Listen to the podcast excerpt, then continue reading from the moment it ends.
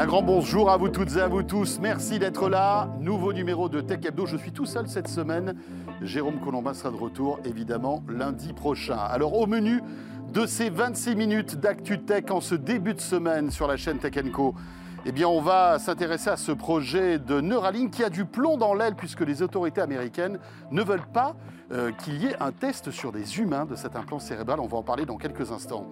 Nous retournerons encore une fois à Barcelone au Mobile World Congress. On y était la semaine dernière. On a encore des choses à vous raconter et notamment revenir sur cette euh, innovation étonnante d'écran déroulable chez Lenovo.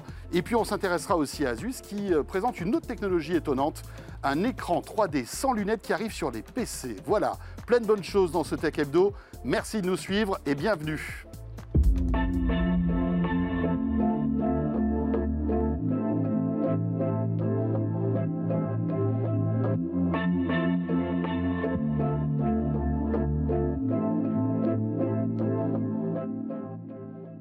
Encore une fois, merci d'être là, toujours euh, fidèle à ce rendez-vous du lundi soir, à la fois sur la chaîne Tech Co, sur la chaîne YouTube, mais aussi sur l'appli RMC BFM Play pour vos 26 minutes d'actu tech hebdomadaire sur la chaîne Tech Co.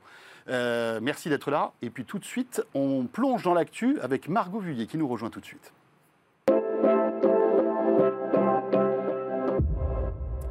Et oui, direction tout de suite la rédaction de Tech Co avec Margot. Bonsoir Margot. Bonsoir François. Et ravi de te retrouver, comme régulièrement dans cette émission, pour commenter avec toi l'actu tech de ces dernières heures, derniers jours. Et on va commencer par donc ce fameux euh, projet Neuralink euh, qui a été pensé par Elon Musk. Hein. on se souvient de ces images assez impressionnantes, euh, à la fois de, singes, je crois, et de, de truies qui avaient testé, en fait, euh, enfin, qui étaient un peu des cobayes de cette technologie. Euh, Elon Musk l'a dit il y a quelques mois de cela, il souhaitait accélérer pour faire ses premières expérimentations sur les humains dans les mois qui viennent. Visiblement, c'est pas pour tout de suite. Oui, en novembre dernier, en fait, il disait dans les six mois, ce sera bon, on pourra commencer à tester sur, euh, sur les humains. Sauf que, bah, petit couac pour, pour Elon Musk, en fait, l'autorité américaine en, en, charge de contrôler un peu tout ça dit bah non, ça va être, euh, plus compliqué de prévu parce qu'il n'y a pas un peu tous les, tous les contrôles qui doivent, qui doivent être là. Euh, donc la, la, FDA, en fait, euh, met des bâtons dans les roues euh, pour ce projet. Euh... la Food and Drug Administration, mm. enfin voilà, qui, qui donne l'aval de, euh, des médicaments, enfin de tous les traitements. Voilà, qui est un peu en charge de, tout ça. Peut-être rappeler un peu rapidement. Le gendarme de la santé. Euh, ouais, peut-être aussi rappeler rapidement ce qu'est ce projet Neuralink. donc l'idée en fait, c'est d'implanter une puce qui serait un peu miracle dans, dans le cerveau. pour manipuler notamment, par exemple, par la pensée certaines par exemple des bras articulés ou des choses comme ça. ou des personnes qui sont en situation de handicap et qui pourraient, en théorie, hein, toujours, il faut prendre tout ça avec des pincettes, retrouver l'usage de leurs membres grâce à cette technologie Neuralink qui est très invasive, hein, puisque rappelons-le, Margot, l'idée c'est d'ouvrir la boîte crânienne et d'insérer une électrode sur le cerveau. Oui, exactement. Et donc, euh, eh ben, ça a été testé sur des singes, par exemple, qui jouaient aux, jeux vidéo par la mmh. pensée. Mais donc les humains, ça va être plus compliqué. Notamment, il y a trois problèmes qui sont soulignés par la FDA. Un problème de sécurité, puisqu'en fait, les puces sont sont équipées d'une batterie euh, de lithium et euh, donc il pourrait y avoir des, dommages corporels qui pourraient être euh, causés. Deuxième problème, la migration des fils de la puce implantée qui pourrait conduire à une inflammation ou rompre des vaisseaux sanguins. Et enfin, la FDA souhaite savoir si la puce peut être retirée en toute sécurité, ce que Neuralink n'est pour l'instant pas en mesure de, prouver euh, de manière assez sécurisée. Oui, voilà. Donc c'est vrai que le premier cobaye humain qui va tester cette puce va un peu souffrir. C'est intéressant parce que je me souviens d'Elon Musk qui disait bah, écoutez, s'il faut que je sois dans les premiers aussi pour tester cette puce Neuralink, ça pourrait le faire. Il n'a pas dit le premier, mais en tout cas l'un des premiers. En tout cas, il y croit à son projet. Hein. Oui, il y croit fortement. Il revient un peu à chaque fois qu'il fait des apparitions publiques. Il vend son projet. Oui, on va voir maintenant si la FDA lui donne son accord dans, les semaines ou les mois qui viennent, mais on voit que c'est plutôt compliqué pour l'instant. On va parler maintenant de Meta et notamment de Facebook qui sommé de préserver les ados du fameux métavers de Mark Zuckerberg, Margot. Oui, parce que pour l'instant, donc le métaverse de Meta est réservé aux plus de 18 ans et Meta veut l'ouvrir aux 13 ans et plus. Sauf que ben, deux sénateurs démocrates euh, s'y opposent. Ils pointent notamment euh, le manque, euh, les manquements de Facebook en matière de protection des mineurs. une étude prouve notamment que dans le métaverse, un utilisateur est, est confronté à un contenu abusif toutes les 7 minutes. Donc voilà, ils, émettent, ils, émettent, des, de sérieuses réserves. Et puis deuxième problème aussi au niveau du casque puisque le casque est imposant et lourd. Facebook dit euh, non, c'est bien adapté euh, même pour les adolescents, mais euh, voilà, ça peut poser notamment des problèmes de nausées, de tension oculaire. Donc les sénateurs émettent, de sérieuses réserves. Quelques bémols. Il faut dire que pour Mark Zuckerberg, c'est important aussi de séduire les jeunes adultes, parce que c'est vrai que son métavers, pour l'instant, a du mal à décoller. Oui, c'est un peu un succès très limité, donc pour lui, ça va en fait lui servir pour aller chercher un autre public qui est peut-être plus friand de ce genre de technologie. Euh, il voudrait passer notamment cette année de 200 000 à 500 000 joueurs actifs mensuels, d'ici euh, juin 2023, et jusqu'à 1 million à la fin de l'année. Donc, euh, sacré pari pour lui, voir euh, s'il arrive à ouvrir euh, aux adolescents, si ça peut la vie est jouer en sa faveur. La vie est compliquée pour Elon Musk, mais aussi pour Mark Zuckerberg, visiblement. Parce qu'il faut savoir que, bien sûr, sur, dans, cet environnement virtuel du métavers, on peut trouver des choses qui ne sont pas forcément toujours très, très louables. Hein. le harcèlement, bien évidemment, le racisme, la pornographie, enfin, etc. etc. Et c'est vrai que quand on a 13 ans, être confronté à ça, c'est il faut qu'il qui donne certains garde-fous avant. Bien sûr. Dans l'actualité aussi, bah tiens, c'est un, sujet qui rejoint un petit peu le projet de Neuralink, hein, puisqu'on parle de l'humain augmenté. Euh, l'humain augmenté, justement, est à portée de main selon certains chercheurs, Margot. Oui, notamment des chercheurs britanniques. Euh, une technologie, en fait, euh, qui défie un peu les lois de la nature. On passerait de 10 à 11 doigts, donc qui serait en fait implanté à ce niveau-là. Ah une sorte de troisième pouce. Donc pas seulement pour des personnes ayant été euh, amputées, mais aussi pour euh, des personnes euh, lambda. voilà, on le voit notamment en illustration juste derrière moi, mmh. pour permettre de réduire la pénibilité au travail si on a un, travail manuel, d'aider aux, tâches quotidiennes, par exemple pour les serveurs, porter plus facilement des assiettes, pour débarrasser des tables. C'est un designer de l'université de Cambridge qui s'appelle Danny Cloud qui a imaginé euh, ce système. Donc en fait, il est imprimé en 3D mhm. et il peut s'adapter à, n'importe n'importe quelle main en fait. Donc, euh, et comment ça marche en fait Alors comment ça marche? Donc le, le, pouce. Euh, donc, oui, le sixième doigt. Le sixième doigt, exactement. il est relié à une sorte de bracelet qui contient une petite batterie et il y a un espèce de contrôleur connecté, si on peut dire ça comme ça, qui lui-même, c'est assez marrant, est relié à des capteurs de pression qui sont placés sous le pied. Et euh, c'est à partir de là qu'on contrôle, ah, euh, contrôle ce doigt. Donc c'est pas par la pensée, on est d'accord. Non, hein. exactement. Mais euh, il y a eu des, voilà, des premières vidéos qui montrent, c'est assez impressionnant. Et on, pense notamment à la, la, première française qui a été équipée d'un bras bionique l'année dernière. Donc ça rejoint un petit peu cette technologie, notamment pour cette partie du corps. Priscille Déborah qui avait été amputée du, du, bras droit, qui elle par contre pouvait commander ce bras bionique par la pensée. Euh, voilà, donc c'était euh, des nerfs qui avaient été sectionnés durant son amputation, qui ont été reconnectés à des muscles, qui pouvaient. Euh, c'était une technologie américaine, la première française, qui a pu bénéficier de. On le voit là, hein, elle arrive à, plier ses doigts, à bouger son bras. C'est quand même assez. Ah, donc c'est par la pensée, elle a ouvrir la main. Et... Voilà. Donc on se rapprocherait petit à petit hein, de, cette, de cet humain augmenté en quelque sorte, grâce à toute cette technologie. Margot, pour terminer dans l'actu, tiens, si vous êtes fan de manga, peut-être allez, dans les semaines ou dans les jours qui viennent, peut-être lirez-vous le premier manga fabriqué par l'intelligence artificielle. Oui, c'est sorti, euh, qui sortira jeudi d'ailleurs, le premier manga euh, japonais entièrement fait à partir d'intelligence artificielle. Pour les plus euh, curieux, le nom du manga c'est Cyberpunk Pitch John. Et donc, euh, l'auteur qui utilise un, pseudo a dit Je n'ai absolument aucun talent en dessin. C'est, euh, ça a été fait entièrement par l'intelligence artificielle Midjourney, qui est connue euh, pour faire des illustrations. il a simplement tapé des mots-clés cheveux roses, garçon asiatique, blouson. Et puis, des milliers d'images sont sorties. Il a réuni tout ça pour sortir ce manga. Une centaine de pages en six semaines, ce qui prendrait habituellement un an pour un ah auteur lambda. Euh, et puis ça pose aussi évidemment la question des droits d'auteur, euh, qui est une question un peu plus large avec euh, tous ces logiciels d'illustration par intelligence artificielle. Ouais, alors on sait comment, a été, créé, comment ont été créées les images, mais après il faut voir si l'histoire tient la route puisque Ouais. visiblement, elle aurait été aussi créée par ChatGPT, c'est ça? Ou est-ce que c'est lui-même qui a créé l'histoire?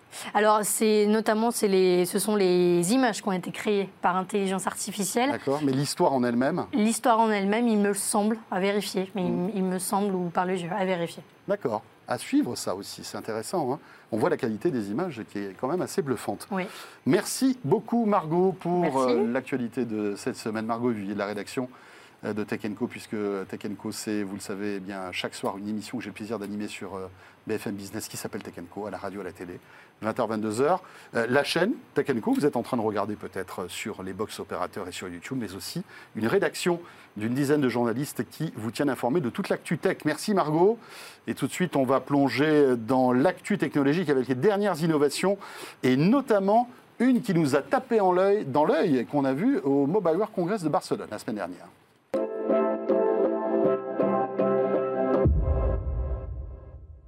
Allez, deux constructeurs de PC coup sur coup qui nous rejoignent sur le plateau de, de Tech. Tout à l'heure, ce sera Asus. Mais dans l'immédiat, place à Lenovo avec mon invité Eric Lallier. Bonsoir Eric. Bonsoir. Et merci d'être avec nous. Vous êtes le président de Lenovo France. Oui. Euh, Lenovo, qui, on le sait, est leader hein, dans le monde du PC depuis euh, pas mal d'années. Vous faites beaucoup, beaucoup de beaucoup d'innovations, euh, à la fois avec des, des petits écrans, des grands, euh, dépliables. Et donc, la nouveauté qu'on voulait aborder avec vous durant euh, ce Tech Hebdo, c'est ce que vous avez présenté à l'occasion du Mobile World Congress. Sur votre stand, il y avait deux, deux appareils qui faisaient sensation. Eric, c'était des, des appareils avec des écrans non pas pliables, mais alors, je ne sais pas comment on dit, enroulables, déroulables. C'est, il va falloir trouver un nouveau vocabulaire pour tout ça aussi. hein. Effectivement. Alors, on est très content euh, d'avoir fait le buzz euh, la semaine dernière au Mobile World Congress avec ces deux produits euh, qui sont aujourd'hui des proof of concept, si on peut les appeler comme ça, euh, ou en tout cas, ce sont des concepts euh, produits avec un écran. Ben, on ne sait pas encore s'il est enroulable ou déroulable. En tout cas, on a bien compris euh, ce qu'il euh, ce devait faire. Et, euh, et, euh, sur un téléphone comme celui-ci, alors celui-ci, c'est l'ancienne génération avec un écran pliable, mais on l'a vu, hein, on le voit sur les vidéos, en fonction de l'application que l'on regarde, de ce que l'on veut réaliser, si c'est un email ou pas, eh bien le téléphone s'agrandit. Euh, Comme par magie. comme par magie, Voilà. euh, exactement. Et, et- et bé- on bénéficie d'un format aussi petit que celui-ci quand on veut le transporter et euh, d'un format beaucoup plus euh, important quand on veut l'utiliser en fonction de son usage. Ouais, c'est, c'est- Euh, c'est grâce à la technologie OLED qu'on arrive à tout ça. On arrive à faire des Exactement. écrans fins comme du papier, quasi, ou en tout cas des- des- des- du papier de plastique en quelque sorte. Et qui s'enroule. et qui s'enroule en fait. C'est-à-dire que là, derrière, il y a une espèce de, de charnière qui monte et qui déroule en fait un, un réservoir d'écran plié en quelque Exactement. sorte, ou enroulé plus précisément. Et, et quand il est enroulé sur un smartphone comme celui-ci, eh bien en fait la deuxième partie, on la voit derrière le smartphone pour montrer des notif- notifications ou des messages. ou, euh, Alors, pour l'instant, proof of concept, Exactement. vous testez, vous voyez comment ça se passe. Hein, c'est un peu comme le concept car finalement hein, des constructeurs Ouais. automobiles. Vous voyez ce que ça donne et puis pourquoi pas un jour euh, dans, le- dans le commerce. Exactement. En, en tout cas, quand on voit la réaction et l'attraction ou l'attractivité qu'a Ouais. pu avoir ce, ce type de produit avec le notebook qui était à côté. Oui, alors justement, Euh, deuxième produit dans ce, dans, ce type, dans ce type de choses, là, grand écran, de la même manière, qui s'enroule et qui se déroule. Voilà, exactement. Donc, euh, si on veut, euh, j'en sais rien, ça peut être regarder une vidéo, ça peut être faire un mail, ou regarder un texte, ou lire quelque chose de, différent, et bien automatiquement l'écran euh, va s'allonger pour plus de confort. Et puis, tout en conservant aussi bah, l'aspect mobilité, parce que lorsqu'il est enroulé, euh, et là on dit enroulé en fait, et plus déroulé finalement, euh, et bien en fait on retrouve un produit euh, ultra portable euh, et on garde, et on, garde le, bénéfice d'avoir un produit extrêmement petit avec un écran qui peut être extrêmement, extrêmement grand. Alors, rappelons que vous êtes un peu dans le meilleur des deux mondes, hein, parce que d'un côté, Lenovo avec tout le secteur du PC, et puis de l'autre côté, Motorola, puisque Lenovo a racheté Motorola il y a quelques années. Le constructeur de- 2014, ouais. voilà, en 2014, Mhm. le constructeur de téléphone euh, d'origine américaine. Euh, et, et donc, voilà, le petit appareil serait un Motorola, en tout cas sous la marque Motorola. Oui. Et le grand, qui ressemble à un PC, lui, sous- serait sous la marque Lenovo. hein, c'est ça. hein. Exactement, exactement. Et c'est la marque que l'on utilise pour l'ensemble euh, des gammes de smartphones chez, euh, chez Lenovo, même si un des derniers Motorola s'appelle le ThinkPhone, pour rappeler le ThinkPad, Tout à fait. euh, évidemment, mais pour euh, converger dans le monde B2B en fait pour un, pour un smartphone. Voilà, autre marque que vous aviez rachetée. Alors là, bien avant. hein, euh, Presque ThinkPad. 20 ans maintenant, en Voilà, 2004. c'est ça. ouais, ouais. Euh, des, des- des- en fait, des PC qui sont, euh, on va dire, un peu plus costauds, faits pour, euh, pour des usages professionnels assez intensifs, on va Monde dire. Hein. B2B, C'est ça. hein. euh, robustesse, euh, à toute épreuve. Juste une petite question, parce qu'on voit que durant ce Mobile World Congress, euh, eh bien, des, des constructeurs comme vous accélèrent sur le pliant. Euh, vous êtes sur l'enroulable euh, et vous êtes l'un des premiers. On a l'impression qu'on on est à l'aube d'une nouvelle technologie, d'un nouveau form factor des, des appareils électroniques. Vous pensez qu'on. Voilà, petit à petit, euh, les choses évoluent vers ce type d'écran Les choses évoluent et puis on apprend euh, au, au fur et à mesure. Et pour nous, hein, pour un constructeur comme Lenovo, il est extrêmement important de tester ou en tout cas de mettre à disposition ou d'inventer des formes facteurs différents pour des usages différents et de s'adapter aux différents besoins du marché et euh, pour demain définir les meilleurs form factors en fonction des différents besoins qui peuvent exister chez les utilisateurs. C'est pour ça qu'on a des petits téléphones ou PC avec écran pliable, euh, des, des PC double écran qu'on a introduits euh, il y a deux mois ou un peu plus de deux mois au, au CIS. Et on, va en, qu'on voit... on- on en parle tout de suite, alors, Voilà. si vous voulez bien. Parce Ouais, que bah, bien bon, sûr. Au- Au-delà de, de tous ces proof of concept que, que vous avez présentés au Mobile World Congress, le CES de Las Vegas, c'était un petit peu plus tôt dans l'année, Mhm. en janvier. Et là, vous avez présenté deux produits que vous avez apportés sur le, sur le plateau, qui, eux, vont sortir. hein. Ah, c'est une question de semaine maintenant. C'est une oui. question de semaine. Ouais, ouais. Et qui sont aussi innovants, on, on va dire, de par leur, euh, la technologie qu'ils embarquent. Exactement. Et celui-ci, oui, je peux même l'attraper comme ça. Alors, je suis pas un grand démonstrateur, mais on voit tout de suite qu'il y a un grand écran. Et euh, quand il est plié, euh, c'est un format euh, genre livre ou A5 euh, que l'on met dans son, dans son cartable pour, pour s'en aller et travailler à distance. Et quand on revient, on a l'ensemble du clavier, évidemment, pour, pour plus de confort. avec encore une fois un écran pliant, qui arrive même Exactement. sur des ordis de, de plus grande taille. Alors vous n'êtes pas les premiers à faire ça. hein. Oui, Il y a d'autres quelques- constructeurs de PC voilà, qui- et puis on qui- avait qui introduit la, la première génération aussi il y a deux ou trois ans. Ça, c'est la deuxième génération. Et puis il y a effectivement d'autres constructeurs qui, euh, qui proposent ce, ce- type de produit aujourd'hui, comme sur les smartphones, euh, évidemment. Donc ça, ça va sortir? Alors celui-ci sort et est, quasiment disponible là. C'est une question de semaine euh, maintenant.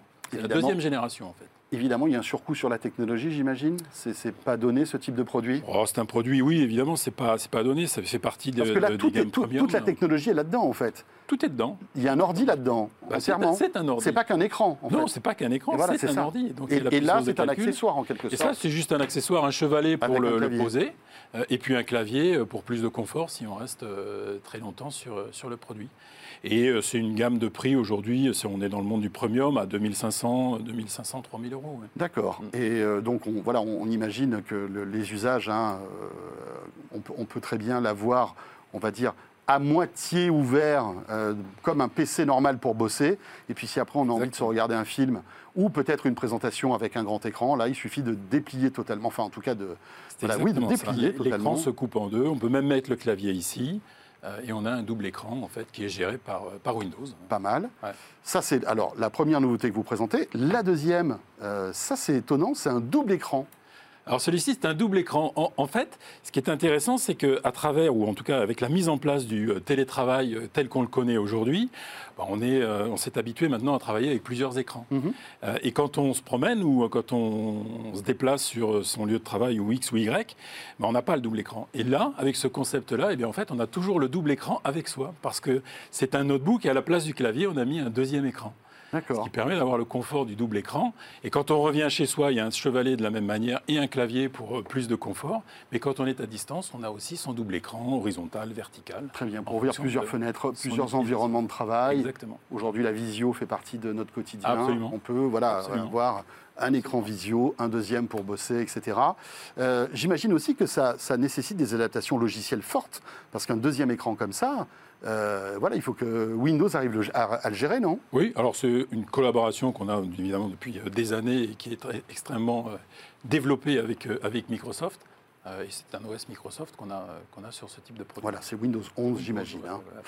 Eh bien, merci Eric pour toutes ces nouveautés. Voilà, ça chôme pas chez Lenovo. Hein. Merci pour beaucoup. cette année 2023, en espérant qu'un jour ou l'autre, on puisse avoir ces, ou des smartphones ou des PC l'éc- aux écrans enroulables ou déroulables. C'est à vous de nous dire comment euh, voilà, on pourrait euh, appeler ce type On de produit. On Merci beaucoup. Merci beaucoup Eric. Merci. Rappelons que vous êtes le président de Lenovo France, autre constructeur de PC euh, qui innove euh, et qui est sur notre plateau dans un instant. On va parler de PC à euh, écran 3D sans lunettes. C'est assez étonnant, on découvre ça dans une minute.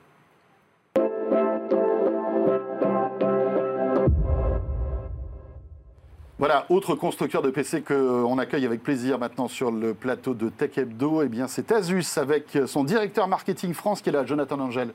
Bonsoir Jonathan, merci d'être avec nous. Bonsoir François. Asus, donc, on parlait du MWC et euh, du CES de Las Vegas il y a quelques minutes de cela avec Lenovo. Eh bien, Asus a profité aussi de ce CES pour présenter un PC tout bonnement bluffant, étonnant. Il faut le voir pour le croire. Aujourd'hui, on arrive avec un PC du style euh, euh, que, j'ai entre les mains à avoir des images qui sortent de l'écran grâce à la 3D. Jonathan, c'est ce que vous avez présenté au CES de Las Vegas. Tout à fait. Et je crois que les, mots, euh, François, ont été dit, c'est bluffant. Et quand on voit ces technologies, bah, c'est vraiment impressionnant. Donc c'est un ordinateur portable, somme toute classique, mhm. sauf que déjà à l'intérieur, on a des composants particulièrement performants, ce qui se fait de mieux pour pouvoir à la fois adresser tous les besoins créatifs qu'on peut imaginer avec un ordinateur 3D, mais on a surtout un écran incroyable, OLED, puisqu'aujourd'hui c'est quand même notre marque de fabrique chez Asus, et 3D sans lunettes. D'accord. C'est ça qui est fou, c'est que euh, la 3D avec lunettes, on, a connu ça il y a quelques années ça a été un flop, hein, on peut le dire. Il n'y a pas eu de vraie révolution hein, dans le monde de la télévision. Enfin voilà, il n'y a pas eu de contenu qui suive, etc. Là, vous, euh, vous avez mis au point une technologie que vous allez nous présenter. Comment on arrive à avoir de la 3D, des images qui sortent tout bonnement de l'écran, sans lunettes, Jonathan? Alors il faut un système particulier euh, qui est auto-stéréoscopique. Qu'est-ce que ça veut dire? Euh, Ça veut dire qu'on a en fait au niveau de la caméra deux capteurs qui vont traquer nos yeux. Euh, chaque capteur va traquer euh, l'œil droit et l'autre capteur va traquer l'œil gauche et va rendre à l'image finalement un rendu qui va être donc stéréoscopique pour faire aligner les deux images qui vont nous envoyer à l'œil droit et à l'œil gauche pour avoir cet effet 3D. Et les capteurs vont suivre nos yeux. C'est-à-dire que quand on va bouger et suivre l'image, les capteurs vont continuer de nous envoyer les images appropriées et envoyer cet effet 3D. Voilà, et envoyer l'image toujours dans le bon axe. Au bon œil, pour avoir ce rendu 3D euh, sur l'écran. Et donc, comment est-ce qu'on arrive à avoir cette technologie après en rendu? C'est qu'on va avoir notre écran OLED, et par-dessus cet écran OLED, on va mettre un écran 3D qui, lui, va faire cet effet, finalement, euh, d'adaptation de l'image pour rendre, selon l'œil droit ou l'œil gauche, une image différente pour cet effet 3D. Donc, énormément de technologie. Tout à on n'est plus dans la 3D sans lunettes qu'on avait vu il y a quelques années de cela, qui était fatigante. Il fallait rester bien droit. Dès qu'on bougeait un petit peu, euh, ça devenait flou. Enfin bon, voilà, il fallait toujours de Doliprane avant de faire la démo de ce type de produit. Tout ça, c'est fini. La technologie arrive à rendre cette, cette, cette innovation euh, fluide, en quelque sorte. Et, c'est le mot, c'est la fluidité, parce qu'on a enlevé la barrière qui était la lunette. On se disait, bon là, je vais regarder un contenu 3D, il faut que je mette ma lunette, il faut que je la synchronise. Là, aujourd'hui, on va se positionner devant son ordinateur qui est 2D. On va lancer un contenu 3D, l'ordinateur va comprendre qu'on va passer en 3D, il va activer le détecteur de caméra, et tout seul, il va se synchroniser avec nos yeux pour nous rendre l'image en 3D. Et ça, c'est vraiment bluffant, parce que même si on bouge, même si on, regarde ailleurs, il va se resynchroniser sur nos yeux. Donc on a vraiment une, euh, expérience complètement euh, fluide. Vous êtes les premiers à faire ce type de, de PC en écran OLED, oui. Euh, il y avait des, euh, euh, constructeurs qui avaient tenté effectivement de travailler sur l'eye tracking, donc qui ont proposé ce type d'expérience. Acer, je crois. Acer l'avait fait. concurrent taïwanais. Tout à fait. Mm-hmm. Et on est les premiers à le proposer sur des écrans de qualité OLED pour avoir une immersion encore plus aboutie. Voilà, on a une qualité d'image qui est encore plus bluffante grâce à l'OLED et notamment le contraste. Bon, alors, effectivement, c'est bluffant. La question qu'on se pose, Jonathan, c'est à quoi ça sert? Est-ce qu'il y a un vrai usage et euh, une vraie valeur ajoutée à avoir de la 3D sur un écran de, de, PC. L'usage premier qu'on a, c'est effectivement euh, pour les créatifs. C'est pas pour rien que c'est sous notre gamme Studio Book euh, qui s'adresse aux créateurs, aux designers, aux architectes qui vont travailler des solutions de plus en plus abouties et de plus en plus en 3D. donc c'est des personnes qui vont avoir besoin de conceptualiser en 3D certaines choses. Alors c'est bien de l'avoir sur son ordinateur, mais c'est bien de pouvoir avoir un rendu 3D. Et l'écran va le permettre. On a un stylet, par exemple, qui va nous permettre aussi de pouvoir venir jouer sans toucher l'écran à la modélisation, la faire tourner, rajouter un élément. Donc mhm. sans toucher son écran, on va pouvoir venir retoucher son, euh, sa conceptualisation 3D en face de soi. Donc c'est vraiment pour un domaine applicatif assez particulier. Mhm. Donc Aujourd'hui, les créatifs, créatifs qui vont travailler sur la 3D. infographistes, Tout à fait. architectes, vous le disiez. Qui vont travailler là aussi en modélisant beaucoup de choses en 3D. Ouais. Donc ça reste un marché pour l'instant de niche, puisque c'est des gens qui ont des besoins très précis. Mais on peut imaginer demain, avec certains applicatifs euh, en réalité augmentée, euh, qui peut-être demain va aller chercher des éléments de plus en plus en 3D ou en réalité simulée. Donc on est aussi dans la préemption d'usage de demain et on montre finalement qu'est-ce que sont les écrans de demain sur ordinateur. Alors, euh, moi, je, je pense tout de suite au gaming. Ouais. Est-ce qu'il y a euh, une- un intérêt à, avoir un écran 3D sur un, sur un jeu? Est-ce que ça pourrait marcher? Est-ce que ça marchera un jour? C'est étonnant parce que c'est une des euh, démonstrations que nous proposons. Euh, J'ai parlé des créatifs parce que c'est le plus naturel et l'usage précis qu'on peut trouver aujourd'hui. Mhm. Mais on peut imaginer avoir des jeux, et on en a dans, jeux dans le catalogue, qui vont avoir ce rendu en 3D. Donc on va avoir les personnages, le véhicule ou peu importe le décor qui va venir en 3D autour de nous. Donc là, ça va demander aussi un petit peu de travail des équipes de développement qui doivent concevoir des jeux en 3D. Donc, Mais il en fait, existe déjà. Voilà, donc on peut imaginer un gros jeu. Il faudra qu'il y ait un patch qui sorte, qui rende ce jeu en fait compatible avec votre technologie. Tout à fait. C'est Et ça ça, ouais, aujourd'hui, il y a déjà des jeux qui sont compatibles, sur lesquels on peut faire des démonstrations. Et on peut également, si on le souhaite, regarder un film en 3D. N'importe quel film qui existe en 3D Ah, peut ça être regardé aussi. sur, sur l'ordinateur. Donc Avatar aujourd'hui, 2, quand il sortira en 3D, vous euh, le mettez sur votre studio book et vous pouvez le regarder en 3D, sans lunettes, à la maison. il y a... est-ce que ça fatigue? Il y a une fatigue visuelle au bout d'un moment ou pas? Alors, de l'ensemble des tests que nous avons pu faire, nous, la fatigue visuelle, elle est bien moins marquée que la, celle avec les lunettes 3D. Après, pour les personnes qui avaient peut-être une sensibilité marquée sur la 3D, je pense qu'ils retrouveront cette sensibilité-là, puisque ça reste un effet 3D où on joue finalement sur Mhm. Oui, l'axe des images sur nos yeux. C'est un peu comme la VR hein, qui peut être... sans- Donc les personnes qui auront déjà cette sensibilité sur la 3D la retrouveront, peut-être avec une importance moins élevée, mais elle sera présente tout de même. Et puis rappelons que c'est aussi un bon PC euh, 2D. hein. Donc euh, si on en a marre, on peut couper la 3D et passer en 2D. hein. C'est l'avantage, c'est que le switch se fait automatique, automa- automatiquement par les applicatifs ou alors par un petit bouton pour passer de 2D à 3D. Ça sort quand? Ça va sortir avant la fin d'année, Ouais. à la rentrée des classes, juste avant Noël, entre cette période-là. Avec un prix, j'imagine, euh, Alors les prix ne sont pas encore en définis, 3D. mais on sera effectivement avant tout sur un PC de très bonne facture pour Ouais, les ouais, ouais. créatifs. Donc on est sur des machines plutôt haut de gamme. Plutôt haut de gamme, on va dépasser les 3000 euros sur ce type de machine. C'est le Pro Art Studio Book 3D. Merci beaucoup, Jonathan, d'être passé par le plateau de Tech Hebdo pour nous présenter cette nouveauté donc, qui arrive dans quelques mois. Jonathan Angèle, donc directeur marketing Asus Europe de l'Ouest. Merci beaucoup. Merci François. Ce Tech Hebdo est terminé. Voilà, merci de nous suivre comme chaque semaine. Merci de nous regarder sur la chaîne Tech Co, mais aussi euh, sur YouTube. On sera là, bien sûr, la semaine prochaine. Et puis, euh, n'oubliez pas de télécharger l'appli RMC BFM Play qui vous permet de retrouver eh bien, tous les replays euh, de notre groupe et notamment les programmes de euh, la chaîne Tech Co. À très vite et merci de nous suivre.